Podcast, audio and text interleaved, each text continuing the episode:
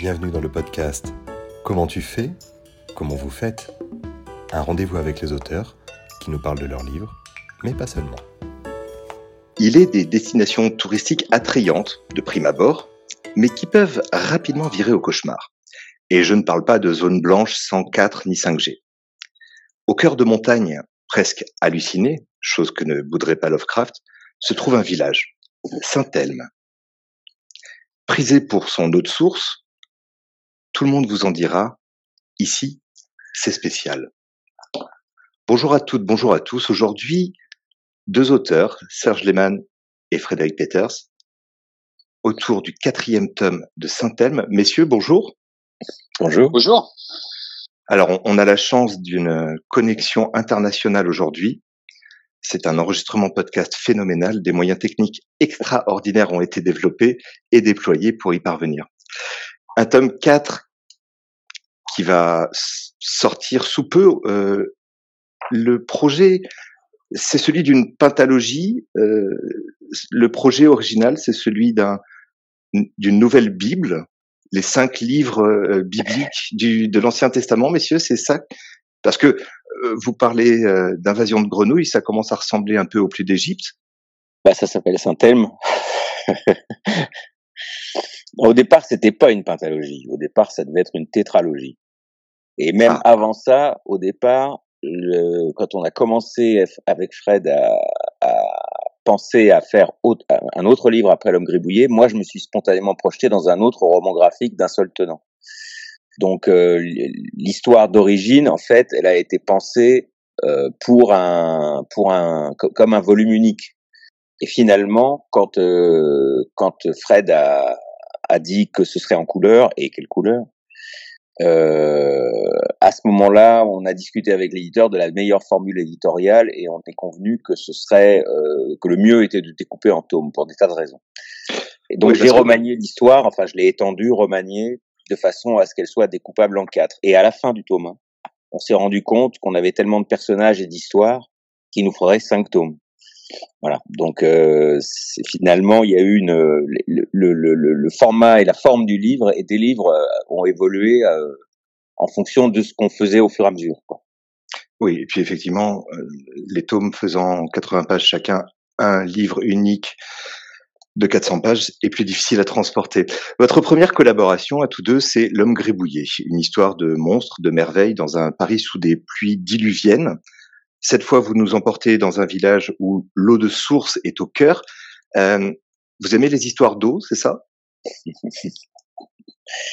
Euh, Là aussi, je peux répondre. Euh, on avait, euh, en fait, la, la, la, mise en place de l'histoire s'est faite à partir d'éléments minuscules euh, à Angoulême 2018, quand on est allé signer L'homme gribouillé à sa sortie.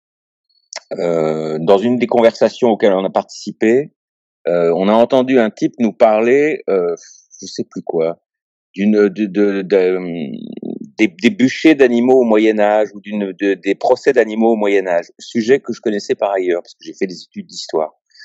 Au Moyen Âge, il arrivait que quand un animal tue un être humain, euh, on le juge en place publique comme un homme, ce qui est une chose absolument extraordinaire quand on y pense. Et donc, euh, avec Fred, euh, on avait basiquement l'envie de faire un polar étrange. Et en entendant cette, euh, cette, ce bout de conversation sur les procès d'animaux, on s'est regardé, on a dit bon, l'histoire commence par une vache en feu.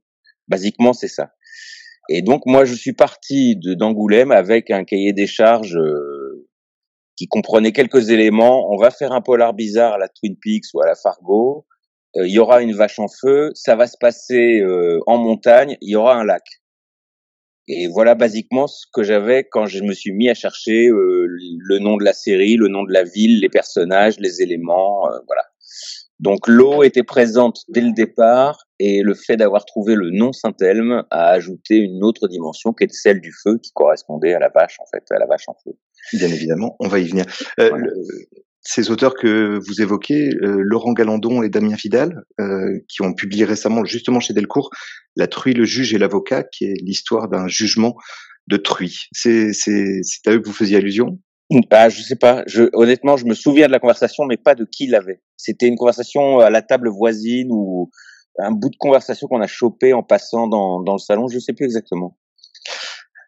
Alors, Saint-Elme, avant de faire une archéologie biblique des, de l'origine de Saint-Elme, c'est un phénomène météorologique. Et ça, c'est troublant parce que logiquement, ça concerne les navires. Et là, on va venir à Saint-Elme, saint patron des marins, un des saints patrons des marins. Quand on est marin, on a besoin de beaucoup de saints patrons. Mais c'est un phénomène météorologique qui concerne le mât des bateaux, qui concerne les ailes des avions. Euh, là, pour le coup, la connexion avec la montagne, avec ce village, comment on passe de l'un à l'autre? Vous avez décidé de ah, contrarier le lecteur et de le perturber? Non, mais là, je vous arrête tout de suite. Euh, Arrêtez-moi. Ça, concerne, ça concerne pas les bateaux et les ailes d'avion, ça concerne le piolet du capitaine Haddock dans Tintin au Tibet. Eh oui, eh oui. Celle-là, je l'avais pas vu venir. Eh oui, on est, on est dans l'exégèse, on est, on est dans le pointu, on est dans l'exigence. Ah oui, donc c'est bien ça. On est dans une pentalogie biblique, dans une réécriture complète. Euh, le piolet du capitaine Haddock. Dans, ouais, moi quand on dans Tintin au Tibet, c'est ça? Ouais, quand on a parlé de, du, de Saint-Elme et du feu de Saint-Elme avec Serge, c'est Serge qui a c'est le nom. Ben moi, la première chose que ça m'évoque, c'est le, le, le, piolet du capitaine Haddock lors d'une ascension dans Tintin au Tibet qui effectivement s'enflamme. Et il est terrorisé et, il, et je me rappelle plus exactement qui, qui lui qui lui dit que c'est du ça n'est que du feu de Saint-Elme, une manifestation météorologique. Et euh, si c'est validé par Tintin, euh, moi j'y vais tout de suite moi. Alors, euh, on avait invité Tintin, il nous a dit qu'il avait poney aujourd'hui, donc je suis désolé, il pourra pas corroborer vos dires. J'aime pas beaucoup cette condescendance. faut, faut pas trop jouer avec Hergé, je vous préfère non. prévenir. Tintin, Tintin monte des étalons, euh, des pur sang arabes, pas des poneys. Excusez-moi, vous avez dit Tintin est un étalon? Non, j'ai pas dit ça, non. Non, non, mais euh, euh, c'est marrant parce que la, la connexion, euh, la première qui m'est venue, moi, c'est effectivement ça, c'est le piolet du capitaine Haddock. Et alors, sans que ce soit du tout prémédité ou quoi, mais ça fait bizarrement un lien avec la montagne, en fait. Absolument. Bon, parfait. Frédéric, je, je poursuis. vous avez le dessin en main, les couleurs en main. Les couleurs, on va y passer un bon moment parce que vous avez fait un travail qui est psychédélique, qui est halluciné. J'évoquais Lovecraft tout à l'heure. Euh, le travail liminaire de, de, création de cet environnement, euh, les montagnes, le village, comment est-ce que ça s'est déroulé? Euh, ça vous, vous, avez pris le piolet du capitaine Haddock, c'est ça? Non, non, non, non, non. Non, mais je pense qu'il y avait euh, c'est une longue, exposition. Je vais essayer de faire ça le plus court possible. Euh, depuis l'homme gribouillé avec Serge, je pense qu'il y a un truc qu'on essaye de faire, c'est de mythologiser euh, ou iconiser les, espaces dans lesquels nous vivons, et pas euh, l'Ouest américain ou les forêts japonaises. Et euh, de travailler là où on est. En fait, tout ça, c'est une démarche finalement écologique. C'est-à-dire que c'est euh, euh, c'est pour ça que moi, tous les éléments, l'eau et tout, c'est absolument au cœur du récit pour moi. Euh, et c'est l'histoire de travailler local et donc de dessiner là où je vis moi et de, tenter de rendre mythologique le proche et donc moi je vis en Suisse, donc entre le Jura et les Alpes, vous voyez, de Genève, Annecy, tout ça. Et puis euh, l'idée, c'était de, de créer un lieu qui serait une espèce d'essentialisation de ce type d'espace, exactement de la même façon que Twin Peaks opère pour euh, le nord des États-Unis. Euh, le, le, but c'est pas de, de, faire Twin Peaks, mais c'est juste un exemple pour comprendre parce que il y a des gens, je sais qu'il y a quelques années, il y a des touristes ou peut-être encore aujourd'hui qui vont aux États-Unis et qui cherchent à visiter Twin Peaks comme si le lieu existait et qu'on avait filmé ce lieu-là. Et en fait, le lieu n'existe pas. Tout ça, c'est de la construction en studio. Eh bien, la démarche pour fabriquer Saint-Elme, c'est un peu la même. C'est-à-dire, c'est de prendre des morceaux du réel qui y a autour de moi, de le, de le décaler un tout petit peu, de, le tordre un tout petit peu pour en tirer une espèce de jus euh, essentiel, quoi. Voilà. Euh, dans, dans une interview, vous aviez dit l'un et l'autre que Saint-Elme était une sorte de Ibiza helvétique. Pour le tome 5, on doit s'attendre à la venue de David Guetta ou de Saint-Erasme de Formia, qui justement a donné son nom à Saint-Elme. si on pouvait se passer de David Guetta, ça serait pas mal. Oui, par contre, Saint-Erasme, on va prendre, ça, ça peut servir. Cette pentalogie, euh, qui ne devait pas en être une, euh, je vais revenir à, des propos que vous avez tenus dès les, dès les premiers tomes, euh, on cherche avec Saint-Elme à gommer la non-représentation européenne dans l'aventure. Je vous avoue que individuellement, je comprends tous les mots, mais la phrase dans son ensemble, la non-représentation européenne, qu'est-ce que ça signifiait? Bah, là, euh, c'est en gros ce que je viens de vous expliquer. Hein, euh, C'est-à-dire, euh, je trouve qu'en termes d'espace euh, pop culturel, l'Europe est, est, est, une énorme consommatrice, mais une piètre euh, productrice, quoi. Mmh. Euh, on fabrique des, des on, on, sait fabriquer des fictions, on sait fabriquer de la littérature, on sait, mais sur le plan euh, comment dire, si on considère l'espace mondial comme un terrain de concurrence, de production de pop culture, quoi, euh, bah, nos espaces à nous, personne n'a envie de les visiter comme des espaces contemporains. On les visite comme euh, la Renaissance italienne, euh, euh le Louis XIV en France, etc., euh, etc. Enfin, c'est-à-dire les touristes viennent voir une Europe qui n'existe pas, qui n'existe plus. Une Europe patrimoniale, en somme. Ouais, ouais c'est ça alors que la jeunesse euh, occidentale, euh, bah, moi je déteste dire la jeunesse ou les générations, mais enfin une partie de la jeunesse occidentale fantasme euh, le Japon, par exemple, et va au Japon pour contrôler que les paysages japonais correspondent à leur production pop culturelle, mais actuelle, je veux dire, pas des histoires de samouraïs, les, rues de Tokyo, les, les, les, les, les, les forêts d'Hokkaido, etc., etc. Et nous, personne ne fait ça. Alors, on n'a pas la prétention de, de, de, de, réussir à le faire, mais enfin, il faut bien que quelqu'un essaye. Alors, on essaye de faire des trucs. Vous, vous, devriez vous sentir pleinement légitime euh, d'avoir cette prétention, puisque le village de Saint-Elme et toute l'histoire que vous avez construite autour, Twin Peaks est une très belle référence, un peu barré parce que David Lynch évidemment, mais la réussite et, et l'ambiance qui émane de ce décor et de cette ville, village, lieu, personnage euh, est absolument incroyable. Euh, reprenons peut-être au départ, euh, au départ de Saint-Elme, il y a une enquête, il y a Franck Sagaré qui débarque dans Saint-Elme.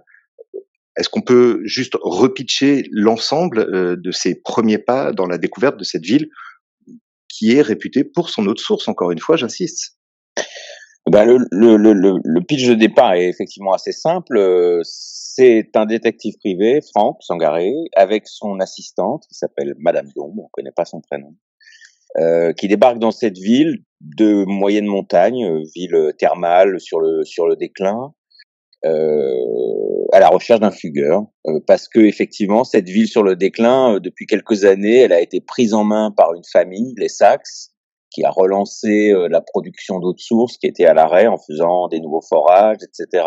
Sauf que dans la famille Sachs, si le père est, un ingénieur des mines passionné par les problèmes de l'eau et un tyran industriel, il a des enfants qui, eux, sont complètement déglingués et donc euh, son fils organise un trafic de drogue dans la montagne. Euh, sa fille est une espèce de, de, de, narcissique. Bon, et puis évidemment, tous les personnages seront beaucoup plus riches que ce simple cahier des charges, mais le point de départ, c'est ça. C'est un type qui débarque à la recherche d'un fugueur dans une petite ville sur le déclin et qui se rend compte que cette ville, c'est un chaudron de l'enfer, quoi. Littéralement. Euh, avec une, une, construction narrative qui est absolument dingue parce que des séquences intercalées où chaque euh, élément, chaque intrigue avance de son côté, euh, avec une convergence à chaque fois, c'est une, un choix narratif que de travailler sur ce format dont on a aujourd'hui, spectateur, l'habitude avec toutes les séries dont on peut être abreuvé, encore une fois, de pop culture, elle, américaine, asiatique, qu'importe. Mais ce choix narratif, cette structure, elle était volontairement similaire euh, à ce que l'on peut voir dans les séries? Non, sur sur la narration, j'ai pas de modèle série. Le modèle série, euh, enfin comment dire, le, cinéma et les séries télé nous influencent à, à, tout point de vue mais euh, mais quand on fait un livre, euh, il a une dynamique interne qui prend tout de suite, c'est-à-dire qu'on n'est pas en train de se dire il faut ressembler à ça ou il faut faire comme ça parce que les autres ont fait comme ça. Là, on avait beaucoup de place, beaucoup de pages, 400 pages grand format, on avait beaucoup de personnages, on avait plusieurs lieux à faire vivre et à et à articuler dans un même espace. Il y a la montagne, il y a la ville, il y a le lac, il y a les boîtes, il y a la grande villa luxueuse des Saxes qui domine la ville, il y a euh, des chalets perdus dans les alpages, il y a euh, un vieil aqueduc où le village se réunit. Enfin bon, il y a tous ces éléments, euh, disons, sont, sont consommateurs d'espace narratif. Et donc, pour arriver à, à, à circuler entre tous ces mondes, tous ces personnages, tous ces enjeux, la structure chorale qui consiste effectivement à alterner d'une scène à l'autre des, sur trois grands groupes de personnages, on va dire, euh, était celle qui s'imposait. Voilà. La difficulté étant que comme l'histoire est découpée en tomes de 80 planches, en album de 80 pages, euh, il faut à chaque fois balayer tous les personnages plusieurs fois, tous les lieux, et faire avancer toutes les histoires et finir l'album, chaque album sur un, disons, un événement qui a un sens, quoi, ou une clôture qui a un sens. Donc euh, c'est un c'est un peu un exercice d'équilibriste pour un scénariste, mais euh, par contre c'est absolument passionnant et ça c'est une structure qui a une grande puissance, c'est-à-dire que chaque fois que c'est il faut doser le, suspense à la fin d'une scène, les explications à la fin d'une autre, il y a une espèce de danse comme ça avec l'histoire qui est euh, qui est formidable à vivre. Puis finalement, tout ça, c'est que du, c'est que du feuilleton du 19e siècle, hein, finalement. Continuons à être local finalement, c'est, c'est, ça pourrait être du Dumas, mais, mais écrit aujourd'hui. Enfin, en moins bien. Hein, mais... Dumas en moins bien, absolument, oui. Mais c'est le même principe. donc en fait, il n'y a pas besoin d'aller d'aller convoquer une fois de plus des séries télé américaines finalement. Hein. Oui, oui, là c'est du feuilleton, c'est vrai, c'est du feuilleton. La, la, splendeur des quatre premiers tomes, et, et je n'ai aucun doute sur le cinquième, c'est à mes yeux cet équilibre extraordinaire entre la narration elle-même, et la couleur qui joue le rôle de narrateur, euh, de narratrice peut-être si je peux me permettre. On a des séquences en rouge, en bleu, en blanc. On a dans ce quatrième tome une séquence verte qui est absolument dingue. Euh, je vous renvoie à la page 46 si vous avez la, bande dessinée sous les yeux, euh, qui elle-même fait écho, ce vert fait écho, page 72 jusqu'à 75, à une autre séquence Là, pour le coup, c'est fabuleux. Dans cette première séquence, c'est Roman qui est au chevet de Cathier dans un chalet. il vous faut découvrir les trois premiers tomes pour comprendre encore mieux. Euh, Roman est au chevet de Cathier qui s'apprête à s'endormir. Dans l'autre séquence, 71 euh, et suivante, euh, c'est dans un espèce de laboratoire. Il va y avoir la mort d'un homme. Vous créez dans la narration elle-même et dans la couleur un parallèle entre sommeil et mort, les fameux les fameux frères selon la la mythologie grecque, c'est dinguissime. À ce niveau-là euh, de, de, de, perfection, soit je vous prête des facultés extraordinaires et j'ai aucun doute là-dessus, soit soit vraiment c'est c'est un hasard qui est sacrément cocasse. Non, sur les couleurs, il n'y a pas de hasard. Fred va vous expliquer. Bah, en fait, euh, si, il y a pas mal de hasard. Euh, Et voilà comment un auteur vous ruine une interview. mais non, mais en fait, c'est parce que comment dire ça? Moi, ah non, alors déjà à la base, il y avait euh, la volonté de créer des couleurs particulières. Ça, c'est à la base quand on commence à réfléchir à l'histoire, parce que oui, il y avait la tentative de prise en compte de de de, de changements dans des canons esthétiques euh, à des changements techniques dans les dans les films, les séries, les jeux vidéo, etc. Et euh, juste la volonté de jouer avec ces trucs-là. Mais après, moi, je fais de la BD. Alors, ça m'intéressait. Il y a un autre, il y a un autre paramètre important, c'est essayer d'éviter de, de s'ennuyer. Hein. Et donc moi, de la couleur, j'en ai déjà fait, et j'avais pas envie de refaire des couleurs que j'avais, c'est-à-dire plus naturalistes que j'avais déjà essayé. Euh, c'est une combinaison de plusieurs euh, de plusieurs facteurs. Et puis après, il y a une volonté de après, il y a des il y a des données qui sont bêtement commerciales aussi, c'est-à-dire euh, si on fait quelque chose qui ressemble à ce que fait tout le monde, on prend le risque de de se diluer dans une masse. Alors c'est c'est c'est pas du tout la raison principale, mais pour moi c'est un paramètre important. Si on si on, on offre une accroche visuelle à, au lecteur ou aux journalistes, c'est-à-dire euh, qui tout d'un coup disent ah mais là il y a un truc qui sort de l'ordinaire, c'est déjà une euh, ça mord un tout petit peu à l'hameçon, c'est déjà pas mal. Bon. Alors il faudrait demander à des vrais journalistes. Heureusement il y en a pas ici. Euh, mais Frédéric, je me permets, le traitement des couleurs, il est frappant parce que il offre en soi une lecture. Euh, un, enfant qui ne sait pas lire pourrait parcourir la bande dessinée. Il est marqué par ces alternances de couleurs qui sont une autre lecture possible, presque juste visuelle. On, se, on se contente d'être porté par cet enchaînement de couleurs qui est vraiment dingue, j'insiste. Ouais, ouais. Mais euh, oui, oui, c'est là que je, je, tout n'est pas que hasard et calcul marketing, heureusement. Alors, euh, c'est là qu'à partir du moment où on prend ces décisions, moi, j'y réfléchis euh, effectivement euh, comme outil narratif, comme outil narratif, puis comme outil, comme vous le dites bien, de, de, de, de rythmique euh, graphique, en fait. Hein. Euh, oui, c'est important. c'est, on, par exemple, on savait que c'était un récit qui allait être en grande partie nocturne. Donc moi, ça m'intéressait de, de, de, de, rabaisser le nombre de couleurs euh, pour les pour les séquences nocturnes. Il y, a il, y a, il y a un code pour les coups de feu. Il y a un code pour tout ce qui est source lumineuse, type lampe torche, phare de voiture, etc. Tout ça, c'est toujours la même couleur et ce sera euh, jusqu'au bout la même couleur. Bon, ça permet euh, de clarifier. Enfin, moi, j'oublie jamais que je, je, je, je manie des, des, signes, des informations qui sont euh, qui sont survolées très rapidement par le lecteur et qui doivent euh, avoir un impact euh, immédiat. je, je peux faire des bandes dessinées où on se perd dans les images et qu'on décrypte pendant de, de, longues minutes, mais Saint-Elme, c'est pas ça. Saint-Elme, c'est c'est proche de l'homme gribouillé, c'est-à-dire euh, dans un sens, c'est une lecture type manga, euh, c'est-à-dire c'est une lecture rapide, c'est une lecture qui doit euh, vous happer et, euh, et, et, qui doit provoquer l'oubli de la lecture.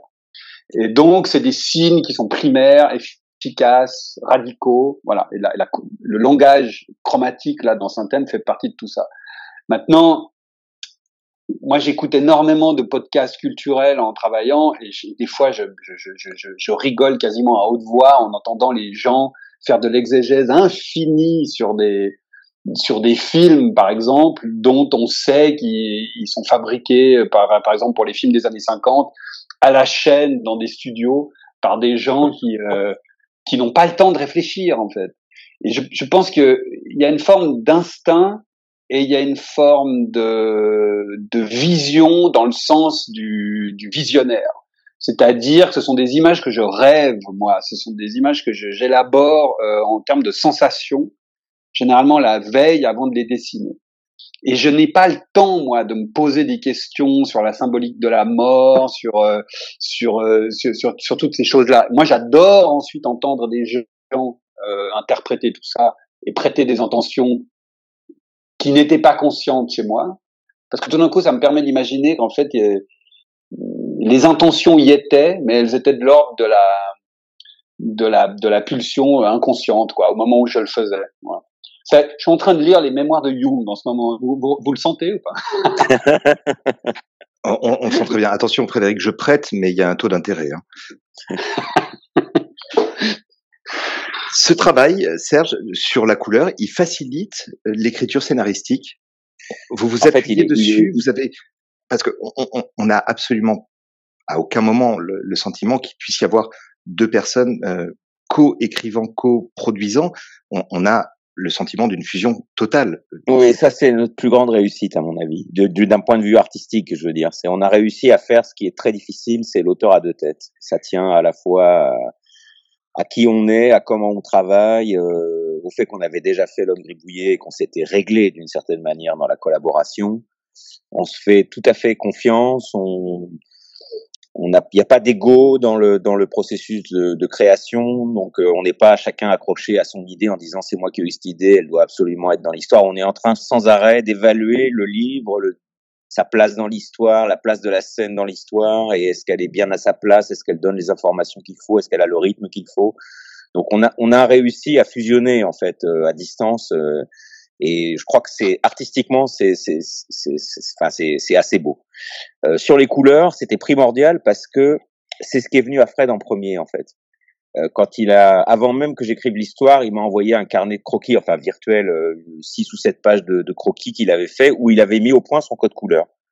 Et il m'a dit voilà, ça va être comme ça. Et moi, j'ai la première vertu, outre la beauté propre, disons des, des, des couleurs qui sont splendides, et jamais vu en BD, je pense. Euh, il y avait aussi ce bénéfice très fort de déréaliser le récit.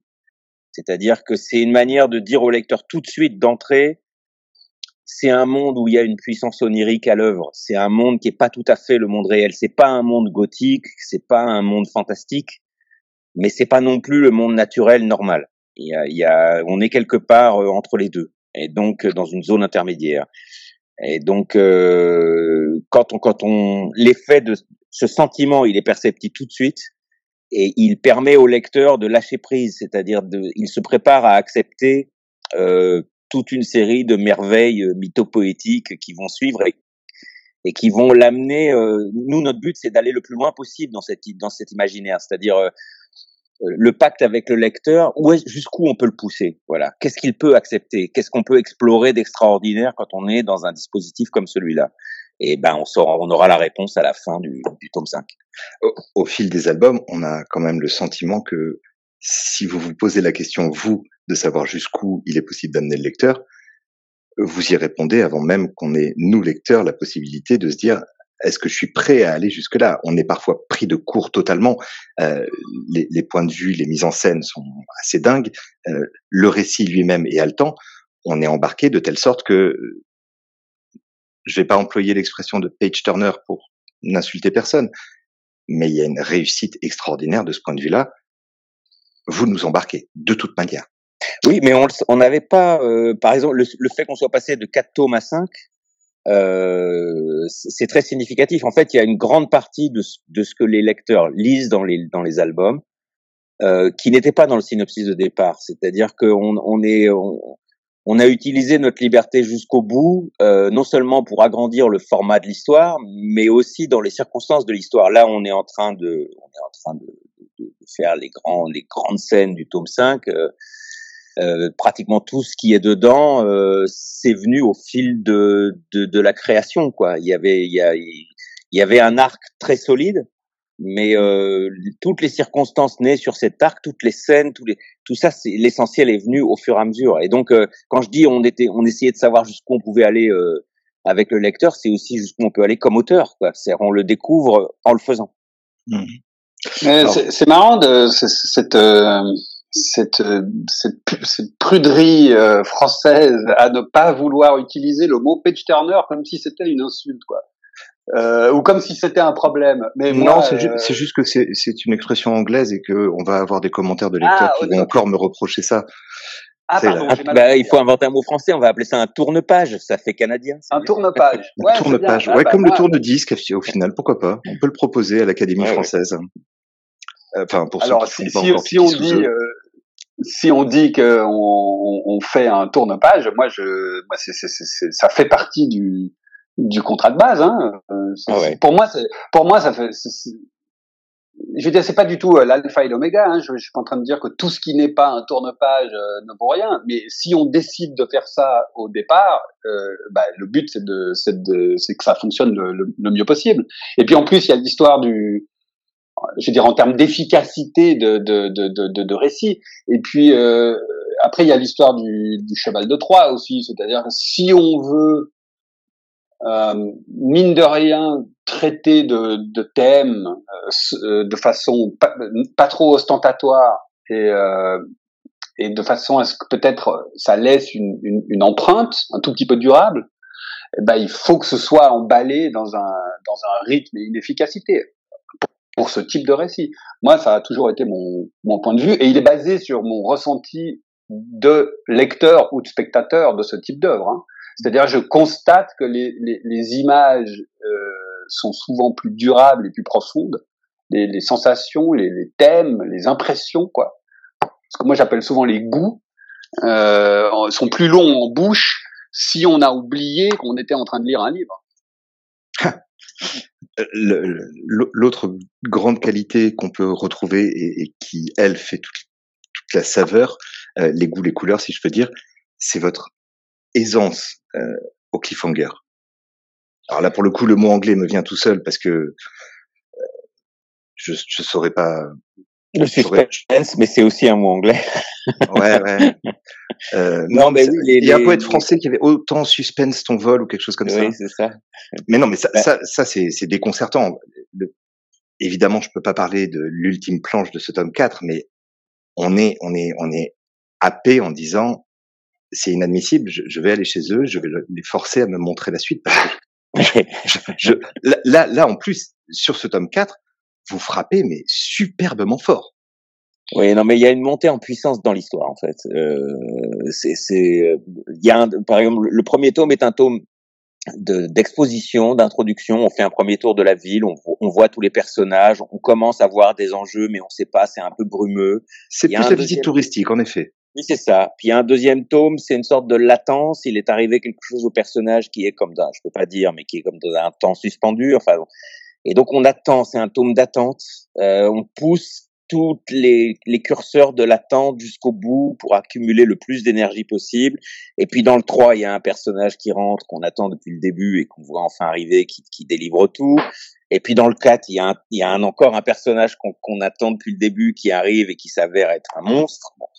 et ainsi de suite. Mais pour répondre à votre question, et, et euh, ça peut être éventuellement une réponse décevante, euh, c'est le métier. C'est-à-dire qu'il n'y a rien de plus facile que de faire un cliffhanger. Honnêtement, c'est vraiment très facile. quoi. C'est, il suffit d'arrêter une scène au pire moment et de dire à suivre. Donc euh, c'est et ça, bon ben oui, on, est un peu sadique là-dessus. C'est-à-dire que les, lecteurs aiment se faire malmener, aiment, aiment, aiment qu'on leur dise non, c'est pas tout de suite la solution. voilà, c'est le plaisir du feuilleton. Donc euh, il y a, c'est pas du tout une formule. C'est simplement que c'est la forme même de l'écriture, quoi c'est très facile de, de faire des cliffhangers, mais là où là où Serge, euh, euh je trouve, euh, euh, n'est pas n'est pas n'est pas lâche quoi dans un sens c'est euh, c'est facile de créer des cliffhangers mais c'est moins facile de les de les récupérer. C'est-à-dire euh, au, au, au, tome suivant c'est-à-dire que l'idée d'un mec euh, dans des dans les céréales des années 50, il est suspendu à la falaise à la fin de l'épisode, et puis l'épisode suivant, bah hop, il est il est en haut de la falaise, puis c'est réglé quoi.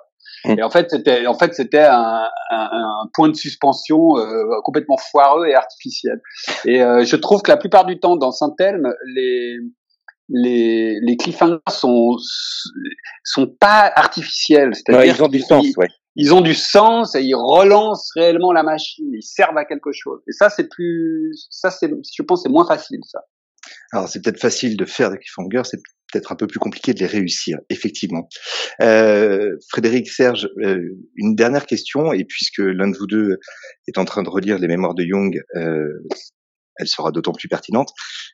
Je, je me suis replongé euh, après après lecture dans un vieux bouquin, L'eau et les rêves de, de, de Bachelard, cette autre source qui est, qui est presque la, la plus grande absente, euh, alors que omniprésente, bien évidemment, l'autre source est censée véhiculer des images apaisantes, euh, avoir une, une, forme de pureté ontologique.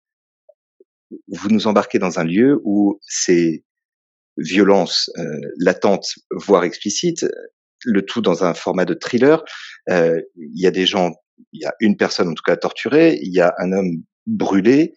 Euh, ce contraste entre l'image de l'eau et la violence qui se dégage de Saint-Elme, elle est recherchée dans quel but?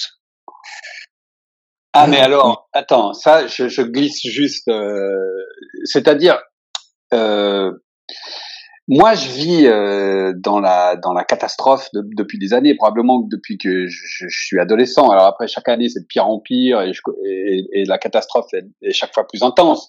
Mais euh, la grande guerre, ça va être la guerre de l'eau, quoi. Et euh, c'est-à-dire, et là vous commencez à le sentir, et vous commencez à le sentir dans le sud de la France, et ça va être de pire en pire. Vous, et vous, dites ça, Frédéric, parce que la guerre du feu, c'est déjà fait. Euh, ouais, mais elle, elle est en cours. la guerre du feu, euh, l'ironie, c'est que le feu, euh, il suffit de le fabriquer. Il y a, on se battait pas.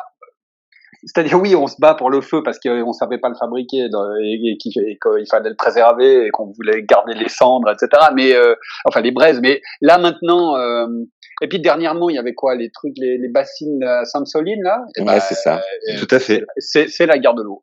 Et ça, et ça commence, et ça va évidemment être la pire parce que le pétrole, euh, bah, si on n'a pas de pétrole, bah, il y a tout qui se casse la gueule, mais on meurt pas. Tandis que si vous n'avez pas d'eau à boire, ça devient beaucoup plus compliqué. Ou pour arroser les, ou pour arroser les, les, les, cultures. Et puis, juste, euh, ça c'est le, le, truc local. Euh, Oui, je, je, je rappelle que vous êtes à Genève. Enfin, même si aujourd'hui ah vous nous accueillez dans votre chalet à Gstad, euh, d'ordinaire vous vivez à Genève. non, c'est faux. C'est faux. Euh, avec, oui, avec et qu'on ne dit pas le lac de Genève, mais le lac Léman. On dit le lac Léman. Et euh, l'ironie, c'est que nous, on est une des zones les plus riches de la planète euh, en Suisse pour, pour, pour des raisons économiques, mais qu'en fait, en plus, jusqu'à ce que les glaciers aient totalement disparu, euh, on, on, on, détient en plus l'eau. C'est-à-dire que le Rhône qui sort de chez nous, là, il, dépend d'un barrage qui est euh, à Genève. Si, euh, pour une raison ou une autre, euh, Genève décide de couper le barrage, le Rhône va, vite se casser la gueule. et, ça, et ça ressemble à ce qu'on peut voir au Moyen-Orient, ou, par exemple, l'histoire du barrage qu'ils ont fait péter en Ukraine. et d'ailleurs, là, ça pourra lancer Serge, qui était qui, qui, qui merveillé lui-même en fait d'avoir prédit la guerre en Ukraine puisqu'on a on a puisque c'est une histoire de prédation de mafia venue de l'est et qui s'empare de richesses en, en, en coulissant vers l'ouest et en, et en plus en fusionnant avec des espèces de multinationales qui pourraient ressembler à Nestlé là. Euh, euh voilà, bref, euh, l'eau et la violence, euh, moi, ça me semble pas du tout aberrant. Quoi. Euh, loin d'être aberrant, c'est effectivement le travail sur cette eau de source dite, euh, selon Bachelard, euh, eau pure eau avec une, un véhicule apaisant, le contrepoint total, et en fait c'est là je pense que la plus grande réussite se trouve, c'est que cette violence dans l'histoire, dans les personnages, dans, dans, les crimes exercés, nous ramène à cette image de l'eau et, et, et qu'en plat, en filigrane, ces violences faites à l'eau que vous évoquez. Mmh Mais il n'y a pas de, de mon côté. Alors, euh, d'abord ce que dit Fred, c'est vrai que on n'avait pas prévu au départ de donner tant d'importance au thème de, de l'eau comme objet euh, euh, scientifico-économique, disons. C'est le personnage de Roland Sachs qui domine toute la première partie de l'histoire. Euh, qui est une espèce de type atroce et sans scrupules, mais c'est un vrai visionnaire. C'est-à-dire dans l'histoire, c'est le seul qui a compris que l'eau était le trésor du futur.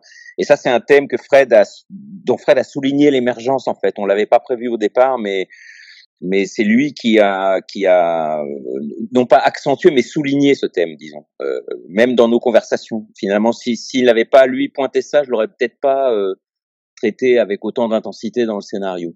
Mais à mes yeux, l'eau avait comme, alors pour revenir à Jung, euh, sans d'ailleurs passer forcément par son vocabulaire à lui ou à Bachelard, euh, l'eau euh, pour moi était relevait du minéral, c'est-à-dire de tout ce qui est archaïque en fait. Euh, je voulais euh, donner à sentir, ou plutôt lester le, le décor d'un d'un poids supplémentaire en insistant énormément sur les minéraux, sur les eaux souterraines, sur les souterrains, sur les sources. Euh, on voit sans cesse à Saint-Elme des sources chaudes, il y a de la brume qui sort de la terre, il y a, il y a des vieux aqueducs, il y a bon voilà et, et, dans le cinquième dans, dans, dans le tome 5 euh, on, on, verra une manifestation de, de, de ce qu'on appelait autrefois l'arché c'est-à-dire les, les, pouvoirs primordiaux et pour moi, c'est ça le thème de l'eau, c'est euh, et qui va avec le souterrain aussi. C'est une sorte de, puissance mythologique à l'œuvre dans l'histoire, euh, d'abord de manière métaphorique et ensuite de manière concrète. Euh, voilà, le thème des grenouilles qui qui qui, qui hante le toute l'histoire. Il y a des grenouilles sans cesse qui ont envahi cette ville euh, sans qu'on comprenne bien pourquoi. Euh, c'est évidemment lié au thème de l'eau. Elles sortent de terre, elles, elles, elles, viennent des cavernes qui sont sous terre, elles envahissent la tuyauterie. Enfin, voilà. Donc euh, tout ça, c'était la manifestation de l'arché, ce qu'on appelait autrefois l'arché, c'est-à-dire les puissances primordiales qui, qui, qui, qui, contrôlent le récit et percent à la fin de façon à ce qu'on les voit. Il faut les voir. En fait, euh, rien à ajouter après ça. Frédéric Serge, merci infiniment pour le temps que vous nous avez consacré. Euh, Saint-Elme, tome 4, L'œil dans le dos. Et ça n'est pas pour porter malchance, sortira le 13 septembre aux éditions Delcourt. J'en profite parce que euh, il doit nous arriver bientôt et que je suis assez impatient, euh, Serge. Vous allez sortir également L'Art du Vertige euh, en septembre prochain, un ouvrage qui m'a été pitché comme étant destiné aux amateurs de Philippe Cadic. Entre autres, oui, c'est vrai. Bon, vous ne serez pas déçus. Si vous aimez Dick, vous trouverez des choses dans livres. J'adore et les moutons électriques font bien leur travail. Merci infiniment. Merci à vous. Merci.